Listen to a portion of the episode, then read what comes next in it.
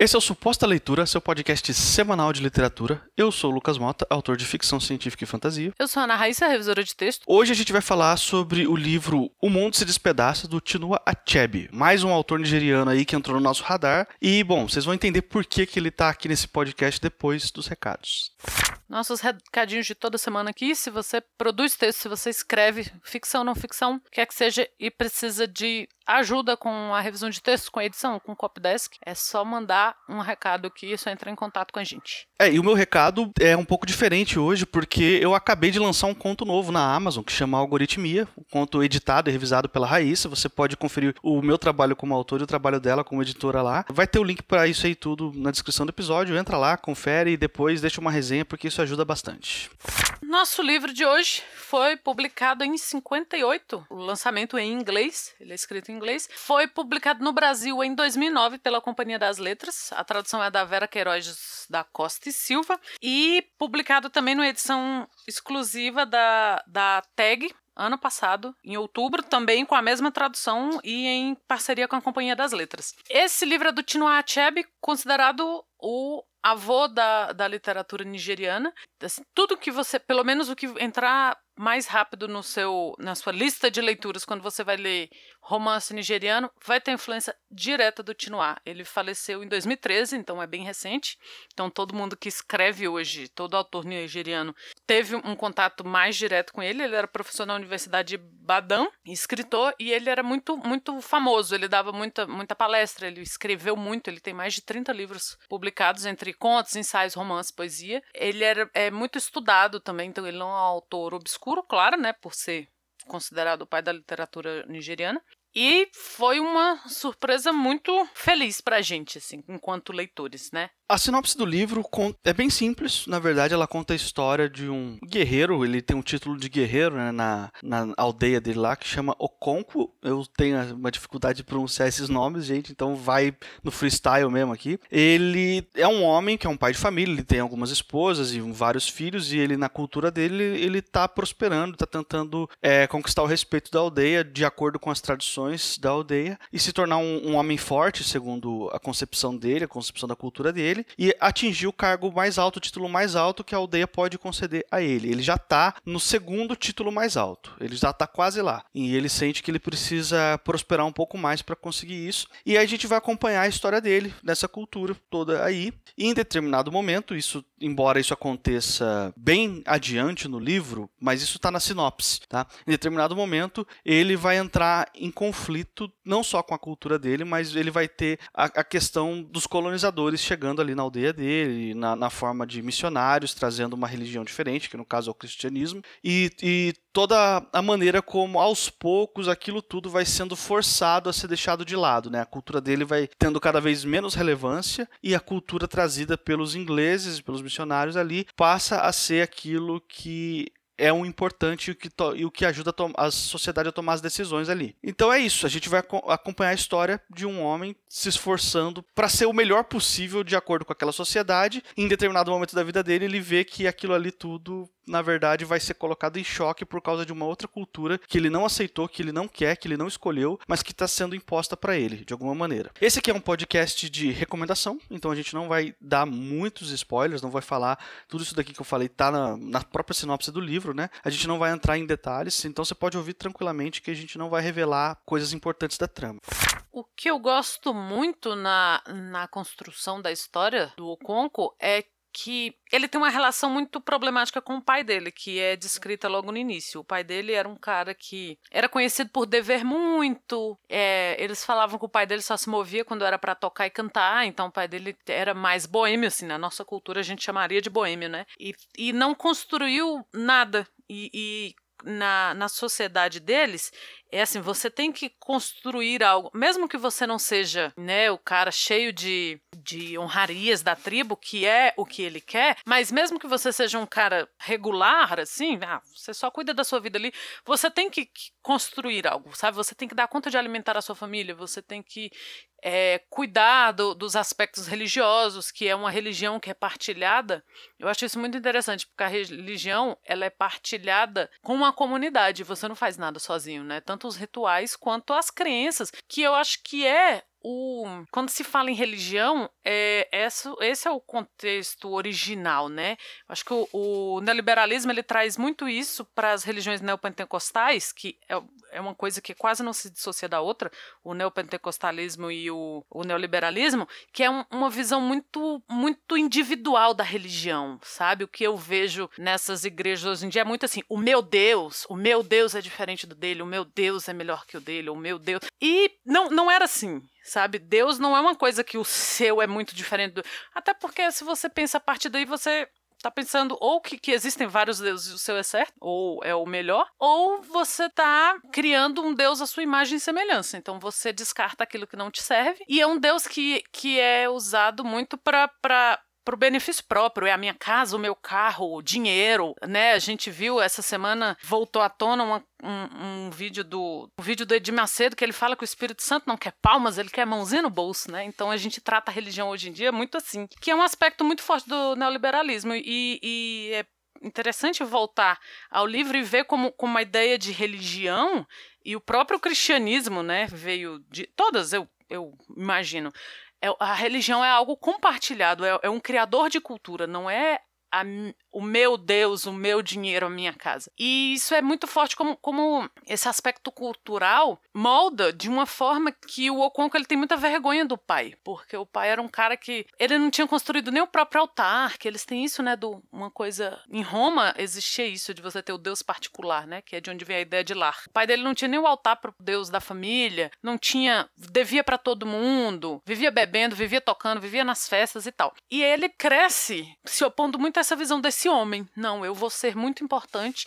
não só para minha família, como para minha, para minha sociedade. E ele queria os postos mais altos, ele queria, e ele era muito respeitado por isso e tal, e ele tinha um medo absoluto de ser ligado à imagem do pai. Então ele rechaçava tudo aquilo que o pai dele representava, para ele pelo menos ou para a sociedade. Ele tem essa visão, o, o, o, cara, o homem de verdade nessa sociedade seria o, o, o oposto do pai dele. Porém, por outro lado, você tem essa mudança social, porque não é mais a mesma coisa, sabe? O cristianismo chega, os missionários chegam e ele ainda tenta, por um lado, ele tenta defender a sua comunidade ali, e ele é muito apegado porque a ideia de mundo dele, a ideia de ser homem, de ser um cara importante e bem, bem realizado dentro da sua sociedade, está muito ligada à sociedade que ele conheceu. Então, a chegada dos missionários, ela vai não só destruir aquele tecido social, como ela vai ser uma completa negação do que o Okonko tem de mundo. Então, o nome é bem sugestivo, né? Que, que é o mundo se despedaça. Em inglês é Things Fall Apart. Que é assim, as coisas, o mundo dele desmorona a partir dali, porque o, o, aquele tecido social ele é rasgado com toda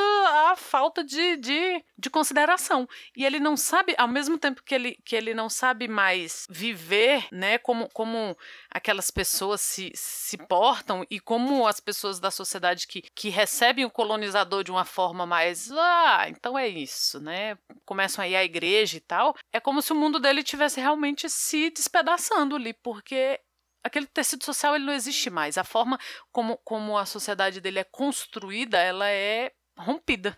Esse livro também tem uma característica que eu observei no livro da Butch Emecheta, que a gente falou aqui no episódio 33, As Alegrias da Maternidade. Que antes da gente entrar na história do protagonista, ele ele conta o que aconteceu antes, ele conta a história do pai. Acontece exatamente a mesma coisa no livro da, Butch, da, da Butch, né? Que antes da gente acompanhar a história da protagonista, é, é, ele conta a história da mãe, o que, que veio antes, porque isso ajuda a gente a entender é, um monte de relações e decisões que o personagem vai tomar lá na frente. Então, talvez isso seja uma característica aqui de, da, da literatura nigeriana, não sei. Mas a gente acompanha no primeiro capítulo a, a história do pai, que é isso que você falou, que o Okonko considerava o pai fraco. Ele ele sempre se lembrava do pai como um homem fraco. Ele tinha vergonha, ele não queria ser igual ao pai. E isso é muito importante para a gente, como leitor, entender, porque durante o livro o Conco vai tomar algumas atitudes, algumas não, várias atitudes que são duvidosas, extremas, exageradas, não sei, a gente pode colocar, nós que não somos da cultura dele, né, nós que não somos dos, dos ibos, né, que é essa cultura, essa etnia aqui que ele faz parte, é, a gente pode julgar da maneira da nossa maneira ocidental aqui de mil maneiras diferentes, né, mas de, de, de várias formas, ele vai tomar atitudes ali que são assim muito difíceis de você engolir. E para você entender por que, que ele está fazendo isso, é importante você entender a relação que ele tinha com o pai antes. Então, nesse sentido, a construção de personagem aqui desse livro eu considero perfeita. Eu acho ela redondinha. Todas as motivações estão ali. Quando o Okonko ele faz as coisas que ele na cabeça dele, ele acha que ele tem que fazer e o que ele acha que é certo fazer, por, por mais que você fique com um aperto no coração e pensando, ah, não faz isso não, cara, sabe? Tipo, você, você vai lembrar da relação que ele tinha com o pai e de como o que, que o pai representava para a aldeia dele, e aí você se dá conta que não, ok, essa era a decisão que ele tinha que tomar mesmo, era para esse caminho que ele tinha que ir. Porque aqui a gente tem a história de um homem no sentido assim de que ele faz o que ele tem que fazer para atingir os objetivos dele, para se tornar um entre aspas homem forte. Nessa sociedade, homem forte significa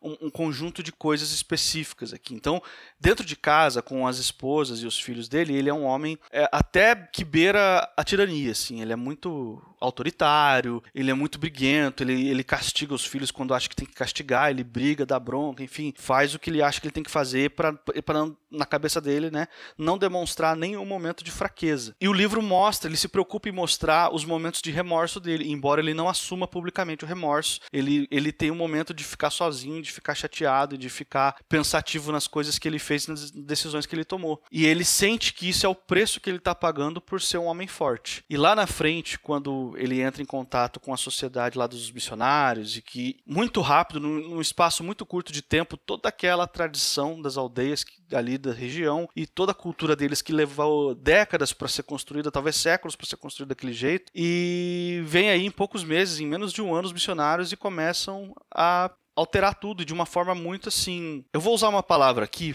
mas entenda o significado que eu, que eu quero dar para essa palavra. Eles fazem mudanças de forma violenta, mas a palavra violenta aqui não se refere à força bruta, não se refere aos missionários é, pegar um pedaço de pau e bater na população. Não é isso que está acontecendo aqui. É violenta no sentido de não levar em consideração a história dessas pessoas e forçar essas pessoas de uma forma ou de outra, seja pela força, pela influência política, ou seja pelo que for, você forçar essas pessoas a abandonar a sua cultura pregressa e toda a sua história de vida e a seguir um novo padrão, que é o padrão, que no caso aqui, colonizador dos ingleses e da, da religião que eles tinham lá, o cristianismo deles lá. E eu estou falando isso como cristão também, tá? Então eu sei que ao longo da história, os missionários cristãos, na grande maioria dos casos, eles levaram a palavra de, da sua fé, da sua crença ao redor do mundo com violência e não com empatia e, ou com respeito que deveria ser, né? Então eu, eu sei disso, eu tenho essa consciência de que a minha própria religião foi expandida pelo mundo através da violência. E aqui nesse livro é, é isso que acontece. É, você não impõe nada com respeito, né? Olha, com licença, nós vemos aqui destruir tudo que você consegue.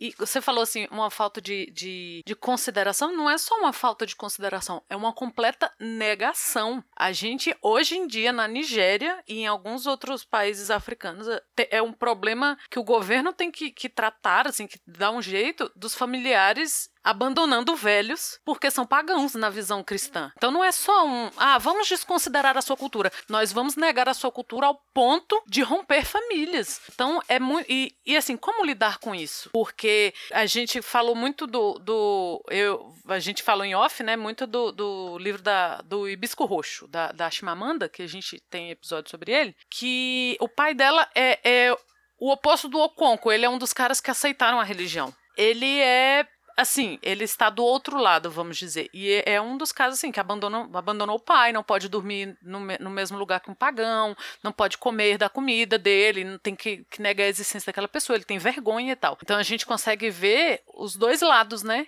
E, e, eu fiquei pensando muito no pai da história da, da Chimamanda e em como esses dois homens são muito cruéis, assim. É, você pegando o gancho de tudo que você falou sobre ele, a construção de personagem é maravilhosa. É, um, é uma coisa, um aspecto, aliás, é um aspecto que ajuda a gente a, a amadurecer como leitor. Porque quando você se depara com um personagem tão bem construído, você aprende que você não precisa concordar e não precisa gostar de um, de um personagem para ele ser bom. O personagem do Okonko é magistralmente bem construído. Ele é repugnante, eu detestei esse personagem do início ao fim. Mas em nenhum momento foi um sentimento de ah, não é, não é assim, tá? Não me convenceu. Pelo contrário, ele me convenceu tanto. A construção de personagem me convenceu tanto que, assim, é, é desprezível. As atitudes dele, para mim, e não é só uma questão cultural ah, ele metia a porrada na mulher e ah, mas é porque culturalmente. Não, é, é a forma como o Tinoa coloca, o autor coloca. Por exemplo, ele mostra os momentos dele que você falou que ele tem de estar tá rem com remorso. Ele tá sozinho e tá com remorso. Ele é um homem que ele tem muito medo. E ele nunca é visto pela sua, sua comunidade, pelos seus pares, pelos seus iguais, como um homem é, com medo, medroso. Um homem que teria medo em algo. Ele é sempre visto como um homem muito corajoso, cara que enfrenta, que faz tudo para conseguir o que ele quer, para ele, para sua família e para sua sociedade. E mas no fundo ele é um homem muito medroso, porque ele tem ele é o tempo todo apavorado pela ideia de ter puxado ao pai. E quando ele vê esse aspecto num dos filhos dele, é o filho que ele menos gosta e você vê claramente. E ele tem uma filha mulher que é uma filha que ele adora. Então, assim, você entende, você vê como aqu aquela construção de personagem é sensacional e você não concorda com o personagem em momento algum. Você só fica, cara, que que droga. E isso não diminui, pelo contrário. Isso, isso deixa o, o livro, assim, todo, toda a sua. Toda a construção do livro é, é muito sensacional, assim. E dá para entender por que, que esse livro e porque o próprio Chinois é considerado o, o, o avô da literatura nigeriana Todo, todos os livros de autores nigerianos que eu já li e que a gente já discutiu alguns aqui, você vê claramente a referência ao Tinuá, a referência ao Mundo se Despedaça. É, aproveitando, né, a gente. Esse aqui é o quarto episódio nosso que a gente dedica a um livro da literatura nigeriana. Então eu já citei aí o 33 com as alegrias da maternidade, mas a gente falou de dois livros da Chimamanda aqui também. No episódio 41 a gente falou sobre No seu pescoço, que é um livro de contos dela, e no episódio número 2, lá no comecinho do podcast, a gente falou sobre Hibisco Roxo. E uma coisa que eu comentei em off com você, Raíssa, mas que eu acho legal repetir aqui na gravação, é que depois de ler esses poucos livros nigerianos assim, eu chego à conclusão de que a colonização foi um negócio extremamente violento e traumático para eles, como é quase todas as ocasiões. Não, aliás, eu não conheço nenhum exemplo de colonização que não tenha sido violento ou traumático, mas eu também não sou historiador, então, enfim, não vou fazer afirmações aqui, né? Eles têm essa preocupação de retratar como a cultura era antes, o que aconteceu e o quão difícil foi ter que abandonar essa cultura contra a vontade deles sabe? Então eu sinto que a literatura, na literatura, uh, os nigerianos, os autores nigerianos, eles encontram uma forma de contar suas histórias. E uma coisa que é constante, tem aqui no Mundo se Despedaça, mas tem nos outros livros também, no Hibisco Roxo, nas Alegrias da Maternidade, é a cultura africana da contação de histórias. É um povo que de, de tradição oral, assim, eles são muito apegados em contar histórias e, e transmitir as histórias de geração para geração de forma oral, né? E quando isso se torna um livro, quando eles se tornam escritores e resolvem escrever, essas histórias é, é uma maneira deles dizerem: olha só, nós não esquecemos do nosso passado. Isso aqui, pra gente, ainda é real. Embora a gente tenha sido forçado a abandonar essa cultura, essas práticas e essas religiões aqui, seja como for, né, a gente ainda valoriza isso. E essas histórias vocês, colonizadores, não podem tirar da gente, porque agora estão em livros e disponíveis aí para quem quiser ler. Então eu acho esse movimento da literatura nigeriana muito interessante. E nós moramos num país colonizado também, de forma violenta também, forçados a abandonar as, que os nativos foram forçados a abandonar suas raízes também. Então eu gostaria que tivesse um movimento parecido assim na literatura brasileira, de vamos, vamos resgatar, vamos contar essa história, vamos dizer que o que tinha antes tem valor sim sim, isso acontece em livros aqui e ali, mas eu pelo menos não identifico nenhum movimento forte de resgate dessa parte da nossa história e, enfim, eu gostaria como leitor de ver isso acontecer também, né? É, eu queria finalizar com uma citação do livro, pode ser? Eu separei a hora que foi a hora que eu que eu li isso que eu pensei assim, ah, eu quero gravar sobre esse livro, eu vou passar por Lucas. E não é, de novo, não é spoiler, não é, não estraga nada, é só uma coisa que eu achei muito, muito forte e muito significativa e que eu acho que, que pode despertar o interesse de quem tá ouvindo a gente de querer ler esse livro. Pode ser? Manda ver. É, é o Okonko conversando com, com um grande amigo dele e ele diz: De que maneira você pensa que podemos lutar se nossos próprios irmãos se, se voltaram contra nós? O homem branco é muito esperto, chegou calmo e pacificamente com sua religião. Nós achamos graças nas bobagens deles e permitimos que ficassem em nossa terra. Agora ele conquistou até nossos irmãos e o nosso clã já não pode atuar como tal. Ele cortou com uma faca o que nos mantinha unidos e nós nos despedaçamos. É muito significativo, ele resume o sentimento do livro mesmo. E estamos chegando aqui ao final de mais um podcast. Se por um acaso esse aqui é o primeiro suposta leitura que você está ouvindo, eu quero te lembrar que esse aqui é um podcast semanal. Toda quarta-feira sai um episódio novo sobre algum tema relacionado à literatura. E você pode assinar o feed do nosso podcast no agregador da sua preferência para você receber todos os episódios aí, sempre que forem lançados. A gente está disponível em todas as plataformas, iTunes, Cast, Castbox, no Spotify também. Tem link para tudo isso daí na descrição. A gente também está nas redes sociais, então se quiser encontrar a gente no Instagram ou no Twitter é arroba suposta leitura. Quiser mandar um e-mail pra gente, é supostaleitura.gmail.com. Eu sou o Lucas Mota, você me encontra no Twitter e no Instagram no arroba mrlucasmota. Eu sou a Ana Raíssa, eu também tô no Twitter, é arroba Ana Raíssa, tudo junto, com dois N's, dois R's e dois S. E na semana que vem a gente tá de volta.